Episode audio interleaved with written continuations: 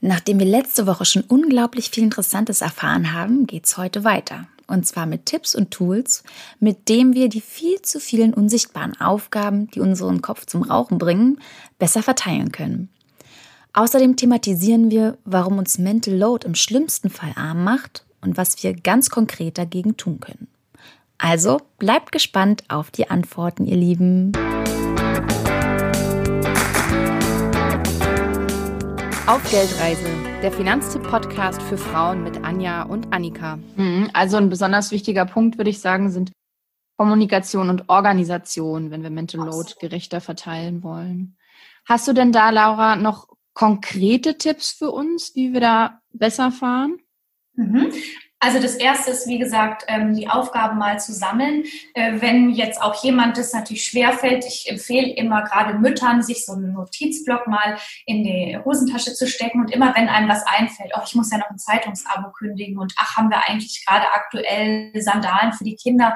Wenn einem sowas einfällt, das mal aufschreiben und es so zu visualisieren, was einem da im Kopf rumgeht, weil auch einem selber wird dann bewusst Wahnsinn, an was ich alles denken muss, denn ganz oft sind wir am Abend total erschöpft und denken, was habe ich denn eigentlich gemacht? Vieles an was ich, was, was in meiner To-Do-Liste stand, habe ich nicht geschafft. Und dann fühlen wir uns irgendwie, äh, als wären wir faul gewesen und dabei haben wir eigentlich den ganzen Tag mental gearbeitet. Und dann ist eben der nächste Schritt auch, wenn man in einer Partnerschaft lebt, dass man Kalender synchronisiert, die man auf dem Smartphone hat, dass man sich zusammensetzt und die Aufgaben dann aufteilt. Da gibt es entweder analoge Möglichkeiten. Auf meinem Blog habe ich da mal die Shopfloor-Methode erklärt. Im Prinzip ist es so wie bei Kanban, da kann man sich eine Pinnwand nehmen und das dann organisieren. Wir machen das lieber digital. Wir haben ein Trello-Board, es gibt da noch andere Apps wie Hours oder Time.org, Evernote und so weiter. Und wichtig ist einfach, dass sich Eltern dann ein, dass, ein, dass sie ein System finden, das sie beide mögen und mit dem sie arbeiten können, dass die ganze Organisation nicht komplizierter macht, als sie sowieso schon ist. Und wenn man sich das alles in einem händischen Kalender aufschreibt, dann ist auch das gut. Ich glaube, da muss man äh, so ein bisschen Sachen ausprobieren und schauen, was, was taugt. Aber wir machen das jetzt eben über Trello und da kann man auch ganz gut zum Beispiel ähm, Aufgaben den, den Personen zuordnen. Man kann dann, wenn man sowas gern mag, man kann Fristen setzen und es mit Labels markieren. Also was ist wichtig und was ist nicht so wichtig.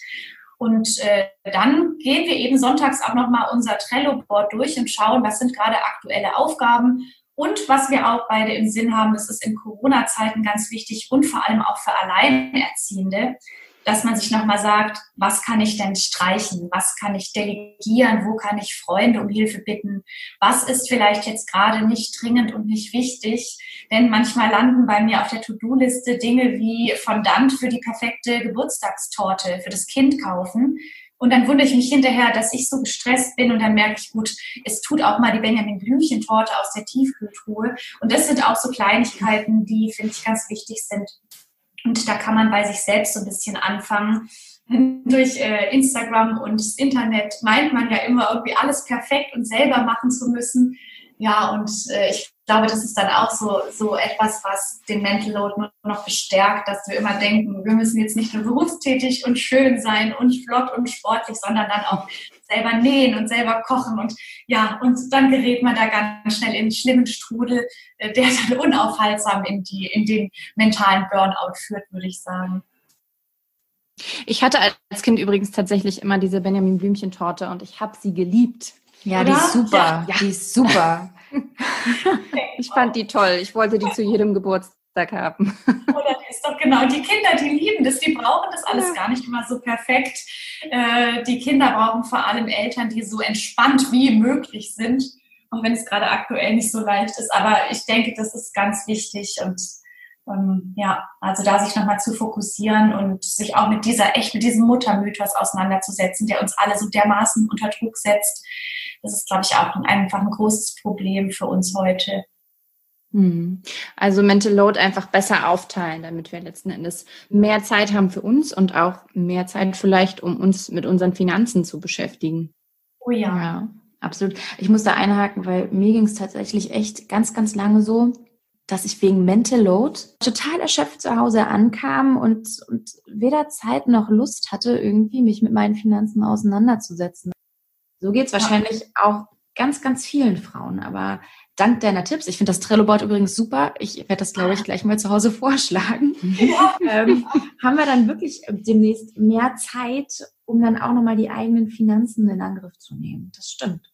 Klar. Ja, ich würde da auch gerne nochmal darauf zu sprechen kommen, denn ich habe in meinem Buch und bei meiner Buchrecherche nochmal rausgefunden, dass Mental Load und im Prinzip das Grundproblem ist ja auch die, ähm, die sehr einseitig aufgeteilte Care-Arbeit äh, uns Frauen eben einfach auch arm macht, gerade im Alter. Denn wer sich viel kümmert, der kann eben weniger Geld verdienen. Und deshalb ist es auch so wichtig, zum einen diese Care-Arbeit als vollwertige Arbeit erstmal wertzuschätzen, die äh, Eltern tun, aber die natürlich auch jeder Mensch tut, der sich um andere Menschen kümmert, die, die diese Arbeit mehr wertzuschätzen und auch zu bezahlen. Also Care-Berufe besser zu bezahlen, aber auch sich mal Gedanken zu machen, wie können wir Eltern, die sich eben ähm, in erster Linie um die Kinder kümmern, finanziell absichern durch höhere Rentenbeiträge oder was auch immer. Denn also ich hoffe, mein Mann und ich, wir bleiben für immer zusammen, aber so rein rechnerisch ist eben einfach die ganze Elternzeit, die ich genommen habe und die Teilzeit, in der ich arbeite,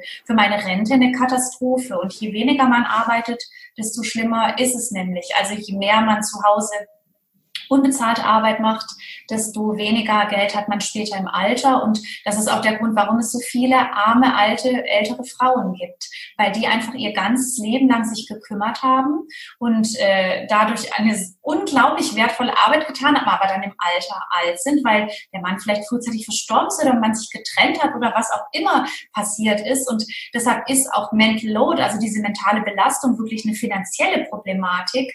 Äh, und wie genau wie du sagst, wer mental belastet ist, der lässt sich ja sowas als allererstes hinten überfallen. Und äh, darum, wenn man schon dabei ist, als Paar sich diese Arbeit aufzuteilen, finde ich es auch ganz wichtig, mal zu sagen, pass mal auf, einer von uns beiden arbeitet womöglich weniger erwerbstätig. Was machen wir denn mit dem, der mehr unbezahlte Arbeit macht? Wie sichern wir den ab? Und da ist es beispielsweise eine Möglichkeit, solange das ähm, ja staatlich nicht wirklich geregelt ist, weil die paar Rentenpunkte, die man für die Kindererziehung bekommt, also das ist auch nicht so besonders viel, dass man dann sagt, wir sorgen privat vor und wir zahlen jeden Monat für denjenigen, der eben weniger Renteneinnahmen, aktuell Rentenpunkte sammelt, nochmal privat was ein. Und das finde ich einfach auch als Paar eine ganz wichtige Entscheidung. Das darf jetzt nicht wieder nur das Problem der Frau oder desjenigen sein, der die Care-Arbeit macht, sondern man muss ja sich gemeinsam absichern. Also wenn mein Partner oder meine Partnerin sich um die Kinder sorgt, dann ist es auch unsere gemeinsame Aufgabe, für diesenjenigen zu sorgen und finanziell da einfach vorzusorgen, dass im Zweifel, wenn irgendwas eben nicht so läuft, wie wir es uns wünschen, dass da nicht im, im Nachteil ist. Und das ist nämlich so ungerecht, finde ich, dass äh, gerade die Eltern, die sich viel kümmern zu Hause, finanziell stark im Nachteil sind. Wenn sie alleinerziehend sind, sind sie dann von Armut bedroht. Und ähm, deshalb finde ich es auch super, dass ich hier zu dem Thema bei euch sprechen kann, weil tatsächlich hat Mental Load auch was mit den Finanzen zu tun, finde ich. Absolut. Wir haben da vor kurzem auch in einer Podcast-Folge von uns drüber gesprochen zum Thema Teilzeit. Da haben wir eben auch gesagt, ne, es sind halt häufig Frauen, die in Teilzeit arbeiten und letzten Endes dadurch ein geringeres Gehalt bekommen und dann eben eine geringere Rente. Und das ist einfach ungerecht letzten Endes. Und deswegen auch, genau wie du sagst, umso wichtiger, dass man dann nochmal mit dem Partner gemeinsam überlegt, wenn man sich so entscheidet, dass der eine eben zurücksteckt beruflich und sich um Kinder und Familie kümmert, dass man dann dafür sorgt, dass man eine Vorsorge, eine private dann auch hat. Und dann aber auch bitte auf den eigenen Namen, ne? nicht irgendwas Gemeinsames. Genau. Sondern wirklich, dass man dann darauf schaut, dass man finanziell unabhängig bleibt. Das ist ja so der super wichtige Punkt an der Stelle. Genau, jetzt haben wir aber ganz viel auch über Paare gesprochen, aber Laura, du hast an einer Stelle auch die Alleinerziehenden erwähnt. Mhm. bei denen ist es ja irgendwie noch mal einen Zacken schärfer, weil die haben ja noch nicht mal einen Partner oder einen Partner, eine Partnerin, wo sie sagen können, ich kann Mental Load irgendwie abgeben. Gibt es da trotzdem was, was die tun können? Also zum einen finde ich, äh, dass wir einen äh, Fehler im ganzen System haben. Denn dass von einem Elternteil verlangt wird, sich ganz alleine um Kinder zu kümmern, das ist einfach eine viel zu große Aufgabe. Es gibt ja diese, dieses alte Sprichwort, man braucht ein Dorf. Also, dass man von einer Mutter oder einem Vater verlangt, ne, oder das einfach sagt, so, jetzt hier kümmere dich um die Kinder, sei auch noch erwerbstätig und was weiß ich. Das ist eine ganz große Last und im Prinzip brauchen wir da einfach mal sowohl eine gesellschaftliche Debatte drüber als auch mehr Unterstützung für Alleinerziehende grundsätzlich. Äh, deshalb ist Mental Load nicht einfach nur etwas, was man in seinem Privathaushalt lösen kann, sondern im Prinzip müssen wir auch fordern, dass gesamtgesellschaftlich da mehr für Eltern und eben speziell für die Alleinerziehenden getan wird. In Skandinavien zum Beispiel ist das, Teil, ist das ein Stück weit auch anders geregelt. Da gibt es mehr Unterstützung. Aber äh, was wir dann jetzt trotzdem auch nochmal privat tun können, also ich glaube, was, was, was wir generell tun können, ist die Alleinerziehenden mitzudenken. Also zum Beispiel, wenn man weiß, man hat auch Alleinerziehende im Nachbar- oder Bekanntenkreis, denen auch mal Unterstützung anzubieten. Zum Beispiel, ich bringe dir was vom Drogeriemarkt mit oder soll ich heute Nachmittag mal dein Kind nehmen? Also, dass man im Prinzip so ein Dorf schafft und sich gegenseitig unterstützt. Und das ist eben vor allem für Alleinerziehende wichtig. Ich habe da diese Susanne Nierau vom Blog Geborgen Wachsen zu interviewt und die hatte mir auch nochmal gesagt, wir Eltern, die eben in einer Paarbeziehung leben, wir können Alleinerziehende nochmal unterstützen, weil die, denen ist es manchmal unangenehm, um Hilfe zu bitten, weil es ja irgendwie doch so, äh, so diese Anforderung gibt, eine Mutter oder ein Vater soll sich bitte gefälligst allein um das Kind kümmern. Also da von außen Unterstützung anbieten und Alleinerziehende, äh, was können die gegen ihren Mental Load tun? Also ich denke, da ist auch nochmal ganz wichtig, sich bewusst zu machen, dass eben auch zum Beispiel eine alleinerziehende Mutter diesen großen Druck spürt und da auch manchmal Kindergärten und Schulen an sie herantreten, ohne dass ihnen so bewusst ist, dass diese per Frau oder das sind natürlich auch Männer, äh, dass diese ganze Arbeit alleine macht, sich diesen, diesen Druck bewusst zu machen und dagegen dann auch gegenzusteuern. Also den nicht zu übernehmen, zu sagen, ich bin alleinerziehend, ich kriege das alles nicht so gebacken wie alle anderen und ich muss da Abstriche machen und ich will da auch Abstriche machen, äh, einfach auch für die Gesundheit der Kinder und für einen selber ist es ganz wichtig und da auch die eigenen To-Do-Listen immer ganz kritisch zu überprüfen, ähm, was ist wichtig und dringend, vielleicht mit einer Farbe markieren. Und was ist gerade nicht so wichtig und nicht so dringend, was kann ich auslagern, was kann ich sein lassen, also Kindergarten, Buffet, Beiträge, ähm, vielleicht Brezeln kaufen oder sowas, solche kleinen Dinge. Und dann ja, wie gesagt, ein Dorf bilden, weil ähm, es ist einfach eine ungehörig schwere Aufgabe, Kinder alleine großzuziehen ja, andererseits es ist einfach schwierig, mit dem Mental Load dann umzugehen, weil tatsächlich, wenn man keinen Partner oder keine Partnerin hat, die einem dann Aufgaben abnehmen, dann muss man es irgendwie alleine auf die Kette bekommen. Deshalb ist es auch wirklich noch ein großes Thema, an dem ich selber knabbere und deshalb muss man da, glaube ich, einfach auch noch mehr drüber sprechen und uns bewusst sein, wie viel Arbeit Eltern schultern. Das Thema Alleinerziehende ist schwierig und ich bin äh, für jeden Anregung äh, dankbar, wie man da auch nochmal Mental Load reduzieren kann.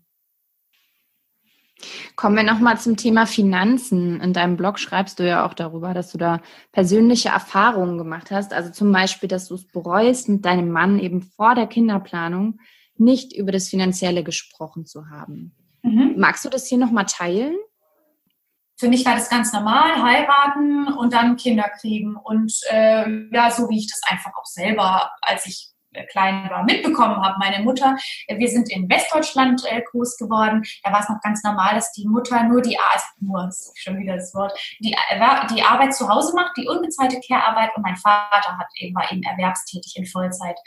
Und ähm, obwohl ich selber ähm, auch studiert habe und eine Ausbildung habe, äh, war dann immer ganz klar, ich gehe in Elternzeit äh, und ich habe mir dann auch um die finanziellen ähm, Folgen überhaupt keine Gedanken gemacht. Vielleicht auch so ein bisschen, mein Mann und ich bleiben ja immer zusammen und gemeinsam haben wir ja genug. Und äh, so nach und nach, vielleicht auch mit dem noch erwachsener werden, ist mir dann klar geworden, dass ich da eine ziemlich riskante Sache äh, mache, einfach auch, weil die Scheidungsrate ja doch relativ hoch ist und ich mich einfach auf meinen Mann finanziell verlasse. Und ich wollte das dann nicht mehr. Ich wollte dann selbst Verantwortung für meine Finanzen übernehmen. Und ähm, jetzt im Nachhinein hätte ich es einfach so gemacht, ich hätte mit meinem Mann schon viel mehr darüber besprochen. Wie machen wir es mit der Elternzeit? Wie machen wir es mit unseren Finanzen? Und ich wäre nicht auf diesen, diese Idee hereingefallen, der, der mehr verdient, geht auch weiter arbeiten und ich, die nur ein Drittel des Gehalt meines Mannes verdient habe, ich reduziere automatisch. Denn äh, das ist ja nicht nur das Geld, was man aktuell auf dem Konto hat, sondern äh, im Beruf zu bleiben oder früher wieder einzusteigen. Das ist ja auch eine finanzielle Investition, die sich lohnt. Und man sieht halt halt immer nur aktuell den Kontostand. Und rein wirtschaftlich gesehen macht es dann natürlich erstmal Sinn, äh, dass der eine arbeitet, der mehr verdient und der andere sich zu Hause kümmert. Und äh, mhm, das Was dann ja häufig die Frau ist, ne? weil, weil genau. wir ja immer noch weniger verdienen. Also es ist irgendwie so ein kleiner Teufelskreis, finde ich. Absolut. Und in den kommen natürlich, in, in den äh, kommen natürlich auch viele Paare ja unbewusst rein. Mhm. Und deshalb, ähm, genau, also gerade auch wenn, wenn Eltern zuhören, die, die bald Eltern werden oder jüngere Menschen, die Eltern werden irgendwann, äh, das ist ganz wichtig, sich dessen bewusst zu werden. Und wie man dann nachher die Arbeit aufteilt, das ist ja eine ganz individuelle Sache. Aber dass man sich einfach dieses Risikos bewusst ist, was eben eine lange Elternzeit und Teilzeit mit sich bringt. Und wenn man sich dann aber dafür entscheidet, auch nochmal zu überlegen, wie federn wir dann das finanzielle Risiko ab. Ähm, was dadurch entsteht. Weil tatsächlich viele Väter oder Mütter möchten ja bewusst zu Hause bleiben, wollen länger für die Kinder da sein. Und ähm, das ist auch völlig normal und verständlich. Aber dieses finanzielle Risiko einfach nochmal auf den Tisch zu bringen, das hätte ich anders gemacht. Und ja, also heute bin ich mal verwundert, bin ich ein bisschen verwundert über meine Naivität und Andererseits geht es, glaube ich, ganz vielen Männern und Frauen so, weil uns diese Stereotype und so wie wir aufwachsen einfach nicht bewusst sind. Und ich habe aber das Gefühl, dass da immer mehr ähm, Bewusstsein geschaffen wird und vielleicht auch, so schlimm es gerade in der Corona-Krise ist, aber vielleicht dadurch auch nochmal klar wird, was da einfach für ein großes Risiko gerade von Frauen getragen werden, weil ähm, ja genau, die sind dann eben im, im, im Großen und Ganzen die Leidtragenden. Und ich merke immer, warum, wenn ich mich manchmal frage, warum engagiere ich mich so, warum mache ich mir da so viel Arbeit? Und letztendlich mache ich die Arbeit ja auch für meine Kinder, weil ich möchte, dass sich meine Söhne und meine Tochter später mal frei entscheiden können, was sie machen und sich nicht als Mann oder Frau zu irgendwas genötigt fühlen. Und ich möchte auch, dass meine Tochter nicht immer nur fürs Kümmern verantwortlich ist und dass sie nicht so eine mentale Last trägt. Und ich finde, das ist ein guter Grund, sich da immer noch stärker mit zu beschäftigen. Das ist auf jeden Fall eine absolut richtige, wichtige und schöne Message. Das stimmt. Das sehe ich auch so, dass man viel für, für die Kinder auch nochmal macht und sich dann ganz anders engagiert. Das habe ich auch gemerkt, muss ich gestehen. Du schreibst ja auf deinem Blog vom Armutsrisiko Muttersein. Und du hast ja eingangs auch schon erwähnt, dass du auch schon eine relativ lange Geldreise hinter dir hast und unter anderem auch mit deinem Mann vorsorgst. Magst du dazu nochmal uns einen kleinen Einblick gewähren und vor allem, wie sahen letztendlich deine ersten Schritte aus, als du gemerkt hast, ich muss da unbedingt was tun? Genau, meine ersten Schritte waren eben, äh, mich überhaupt mal mit dieser Rentengeschichte auseinanderzusetzen. Ne? Also diese gesetzliche Rente, was steckt da alles genau dahinter? Und äh, ganz gut ist, dass es da von der deutschen Rentenversicherung ähm, Beratungsangebote gibt. Und ich war dann auch hier vor Ort beim Bürgerbüro. Das ist dann manchmal wahrscheinlich von Landkreis zu Landkreis anders und habe mir da eben die fehlenden Rentenpunkte nochmal anrechnen lassen. Also da ist auch mein Tipp, äh, sich zunächst mal mit der gesetzlichen Rente zu beschäftigen. Ähm, wie sieht es aus? Wie, äh, wie, wie, wie wird es sein, wenn ich so, wie ich aktuell arbeite oder eben nicht arbeite, die nächsten Jahre verbringe, was habe ich denn dann im Alter? Das ist dann, das, da wird einem dann manchmal nochmal klar, dass es echt ein ganz schön krasses Risiko ist, denn selbst jemand, der in Vollzeit erwerbstätig ist, hat ja heutzutage nicht mehr so eine ähm, umfangreiche Rente, wie, wie das vielleicht eine Generation früher war. Und dann kann man sich dahingehend auch beraten lassen. Das ist allerdings, glaube ich, auch wieder Bundesland ähm, abhängig. Also in Stuttgart gibt es da eine tolle Beratungsstelle, eine kostenlose. Und äh, hätte es die aber nicht gegeben, hätte ich Geld in die Hand genommen und mich von einem unabhängigen Berater nochmal beraten lassen. Also jetzt nicht ähm, Berater, die das kostenlos machen und die dann direkt ihre Angebote präsentieren, sondern wirklich unabhängig beraten. Äh, was kann ich machen, privat und aber auch mit der gesetzlichen Rentenversicherung? Und was ich jetzt aktuell mache, also von, ähm, wir haben getrennte Konten, haben da die verschiedenen Zahlungen aufgeteilt. Und von meinem Konto geht jetzt am Anfang des Monats immer ein Betrag X ab und den investiere ich in ähm, in eine private Altersvorsorge. Und dieses Geld ist auch das Allerwichtigste. Das habe ich von der Madame Moneypenny gelernt, dass man nicht irgendwie erst die Rechnung für alle anderen bezahlt und dann auch noch den Urlaub abbuchen lässt und hinterher sagt, oh, ist leider nichts mehr übrig für die Rente, sondern das ist für mich der erste Betrag, der von dem Geld abgeht. Und äh, das erwarte ich auch von meinem Mann, dass er diesen Betrag als mit das Wichtigste sieht, sodass wir äh, uns gegenseitig so gut wie möglich absichern. Also das waren so meine Schritte, die ich gegangen bin. Und ähm, ja, mir wird einfach immer noch klarer, auch bei meinem Konsumverhalten, äh, wie viel, äh, für was ich arbeite, was ich mit dem Geld machen will und ähm, wie wichtig es einfach nochmal diese äh, finanzielle Unabhängigkeit ist und gerade auch für Frauen und auch im Zusammenhang ähm, was ich auch nochmal dazu sagen will, finanzielle Unabhängigkeit ist auch deshalb wichtig für Frauen, weil es ja auch Paarbeziehungen gibt, in denen Frauen von Gewalt betroffen sind. Und je, je stärker man finanziell abhängig ist, desto größer ist eben die Gefahr, dass man sich in solchen Konfliktsituationen äh, vom Partner gar nicht mehr trennen kann, weil man sonst ja finanziell ähm, ganz schlecht dasteht. Also das sind auch wieder wichtige Punkte, warum diese finanzielle Unabhängigkeit so wichtig ist. Und äh, so in, in so, bei so Grillgesprächen mit Freunden am Abend sagte mir dann mal ähm, ein, ein, ein Freund von uns, ja, ich verstehe aber dieses Problem bei dir gar nicht, aber man liebt sich doch und man, das Geld, was wir verdienen, gehört doch uns beiden. Und ich denke mal, ja, das ist so eine romantische Vorstellung und viele sagen dann auch, warum, warum, warum muss man sich mit dieser finanziellen Unabhängigkeit so, so beschäftigen, weil wir lieben uns ja und ja gut, aber da muss ich sagen, sind, äh, sprechen die Zahlen halt nochmal eine andere Sprache. Und ähm, ich weiß nicht, das finde ich einfach immer so, das ist so eine Ausrede, weil klar lieben wir uns alle unglaublich sehr, aber irgendwo müssen ja die 40 Prozent Scheidungsrate herkommen. Mhm. Und ähm, sind auch alle Paare nicht mehr verheiratet heutzutage. Und insofern glaube ich, es ist wichtig, dass man diesen, diesen Fehlglauben nicht aufsitzt und das auch nochmal trennt voneinander. Also unsere Liebe füreinander hat mit unseren Finanzen gar nichts zu tun und ist dahingehend auch völlig unabhängig. Und das ist vielleicht auch nochmal was zum Thema Mental Load, was ich da auch ganz gerne als Vergleich ziehe, dass man die Paarbeziehung und die Liebesbeziehung nochmal davon trennt, dass man eben gemeinsam auch so ein, Unter so ein Familienunternehmen managt und äh, man auch durchaus als Liebespaar sich mal mit Excel-Tabellen auseinandersetzen kann, weil man da eben ganz verschiedene Rollen als Eltern hat ist jetzt ein bisschen weit hergeholt, aber vielleicht versteht man diesen Twist.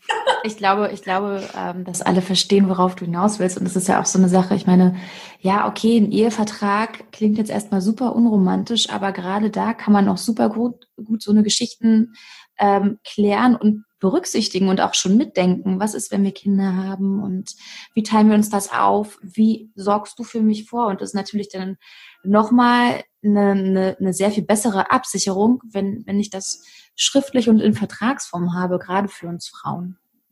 Ja, und ich habe da in meinem Freundeskreis eine ganz tolle Frau, die da mein großes Vorbild ist. Die hat es tatsächlich so gemacht. Äh, die haben ein Kind gemeinsam und sie ver, ähm, arbeitet weniger erwerbstätig und verdient auch wesentlich weniger, aber die haben das im Ehevertrag auch so geregelt. Zum Beispiel auch, dass sie, äh, die, die, die den Großteil der Care-Arbeit macht, äh, solange sie ihren Sohn betreuen, Wohnrecht hat in, dem, in der Wohnung, in der sie leben und die aber ihrem Mann gehört. Also die ist da wirklich knallhart rangegangen und hat das einfach alles geregelt, dass eben auch sie, die eben weniger arbeitet, trotzdem eine Absicherung hat, finanziell, aber auch was das Wohnen betrifft. Und ich finde das so bewundernswert. Und die haben jetzt eben so einen Finanzordner, in dem ist alles geregelt. Die checken das immer mal wieder gemeinsam. Aber alles andere können sie jetzt sozusagen außen vor lassen. Und äh, mich hat es total beeindruckt. Und ähm, ja, vielleicht braucht man auch noch mehr Vorbilder, Frauen, die sich mit Finanzen beschäftigen, also auch euren Podcast und Frauen, die das Thema hochhalten, weil irgendwie steckt ja auch manchmal noch so im Kopf drin, ach, Finanzen, das macht mein Mann und das hat immer mein Papa gemacht und jetzt macht es mein Mann oder mein Freund und ich habe keine Lust, mich damit zu beschäftigen, weil Frauen und Geld passt irgendwie auch nicht so ganz zusammen. Also da sind wieder so viele Stereotypen, die in unserem Kopf stecken also und ähm, wenn wir dagegen ankämpfen, äh, gewinnen wir, glaube ich, ganz viel, weil tatsächlich ohne Geld ne, ist es halt einfach schwierig. Das war ein echt schönes Schlusswort von dir für unser Interview. Deswegen, liebe Laura, vielen Dank, dass du heute unser Gast warst und uns sehr viel über das Problem Mental Load erzählt hast und vor allem auch uns ein paar praktische Lösungen mitgegeben hast. Also nochmal ganz, ganz lieben Dank, dass du heute ja. unser Gast warst. Ich bedanke mich auch bei euch und ich finde es immer toll, wenn Frauen sich mit dem Thema Finanzen beschäftigen und äh, ich werde euch weiterfolgen und äh, ja, war wirklich schön, heute mit euch zu sprechen. Dann ganz, ganz lieben Dank dir. Tschüss. Vielen Dank. Ciao. Wahnsinn, da haben wir ja jetzt echt lange gequatscht. Aber ich finde, das war auch so ein super wichtiges und vor allem spannendes Thema. Aber natürlich, wie immer, wollen wir es uns an der Stelle jetzt nicht nehmen lassen, das Ganze für euch nochmal zusammenzufassen. Also nochmal zu sagen, wie wir diese unsichtbaren Aufgaben gerechter verteilen und dadurch eben den Mental Load auch abbauen können.